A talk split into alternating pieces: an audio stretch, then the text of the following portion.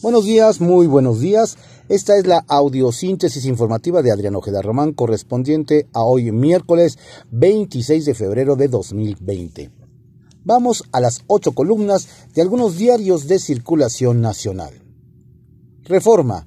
Arranca cacería facturera. Van por 8.000 empresas. Identifica el SAT 500 firmas apócrifas. Ejército y Marina desarticulan una red. El Universal agoniza programa de asilo de Trump. Baja número de migrantes que Estados Unidos regresa a México. Pasó de 13.000 en agosto a 1.795 en lo que va del mes. Excelsior. Becas no frenan el abandono escolar. Auditoría Superior de la Federación. Resultados de la cuenta pública 2018. Los más de 41 millones de apoyos económicos que 22 instancias educativas entregaron entre 2014 y 2018 no impidieron que alumnos de todo el país dejaran sus estudios en los tres niveles educativos. Milenio. Revisan 5.000 muestras en Secretaría de Salud y Hacienda arma plan para contingencia. Coronavirus. Salud señala que de haber casos positivos se va a aplicar medidas de mitigación, pero no de contención como sucede en algunos países europeos. El financiero busca Hacienda agilizar repunte de la economía. INEGI se confirma una contracción del Producto Interno Bruto de 0.1% durante 2019. El economista, menos 0.14%, la economía se contrajo en el 2019. La economía acumuló dos trimestres consecutivos en caída. Sector industrial cayó 1.9% en el cuarto trimestre. La jornada. La economía en 2019 con el peor saldo en 10 años. INEGI se hilaron cuatro trimestres en contracción cayó 0.1% el Producto Interno Bruto. Banco de México, pese al balance negativo, no podemos hablar de recesión. Solo hubo, solo hubo un estancamiento moderado, afirma subgobernador. Hacienda era esperado, siempre preocupa que no haya crecimiento. Contraportada de la jornada. Plácido Domingo acepta imputaciones de acoso. En comunicado, pide perdón y admite toda responsabilidad. Indagación en Estados Unidos lo halló culpable de 27 casos de abuso sexual. Conducta inapropiada del tenor durante más de dos décadas. El cantante ofrece un cambio para que ningún, ninguna colega pase por lo mismo. La razón. En Estados Unidos ya piden prepararse. Aquí ven alerta de Organización Mundial de Salud más para África. Brasil tendría primer caso en América Latina. Centro de Control y Prevención de Enfermedades de Estados Unidos llamó a familias a adoptar medidas sanitarias. Virus llega a Suiza, Austria y Croacia.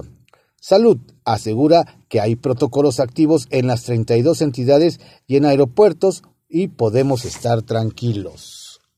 Reporte Índigo. Violencia de género. Corrosiva. En México los ataques con ácido no están considerados como un delito en el Código Penal Federal, lo que impide conocer de manera oficial el número de agresiones de este tipo. Ante esta realidad, activistas y defensoras en favor de los derechos de las mujeres se han encargado de visibilizar estas fallas que les impiden acceder a la justicia. El Heraldo de México. Reporte Nacional Ilegales, 54% de firmas de outsourcing. La población ocupada bajo este régimen financiero creció de 2.7 a 4.5 millones de personas, del cual se derivan aportaciones e impuestos al Infonavit y al retiro. La ACE ve abuso en esas operaciones. El Sol de México. Interjet le amarra las manos al SAT sigue volando gracias a un amparo y el respaldo de la Secretaría de Comunicaciones y Transportes. Embargan marcas de la familia alemán, pero evitan que un interventor les quite la empresa. La crónica. Policía Federal pagó 800 millones por vigilancia que no se realizó. contrató a policías auxiliares en 2018 para cuidar carreteras y sitios estratégicos del Estado de México. Pero la Auditoría Superior de la Federación no haya evidencia ni bitácora de comprobatorias. Además, adquirió en 500 millones software para monitorear redes sociales y hacer escuchas telefónicas, pero las tareas requerían de orden judicial y el valor real era de 20 millones de pesos. 24 horas. Analiza Comité Olímpico Internacional cancelar Juegos de Tokio por avance de coronavirus. Los mercados aún no encuentran vacuna. Sigue a la baja. El Comité Olímpico Internacional tomará la decisión en mayo, dos meses antes de la inauguración. Encierran en un hotel de Tenerife a mil personas al registrar un caso. En Italia suben de 7 a 11 los muertos por COVID-19 y reportan 323 casos. El secretario de Estado de, Estados Unidos, Mike Pompeo, criticó a China y a Irán por encubrir la gravedad y llamó a sus ciudadanos a prepararse. México, mundo. Diario de México. Inscritas a FUCAM en 2020 ya no recibirán gratuidad.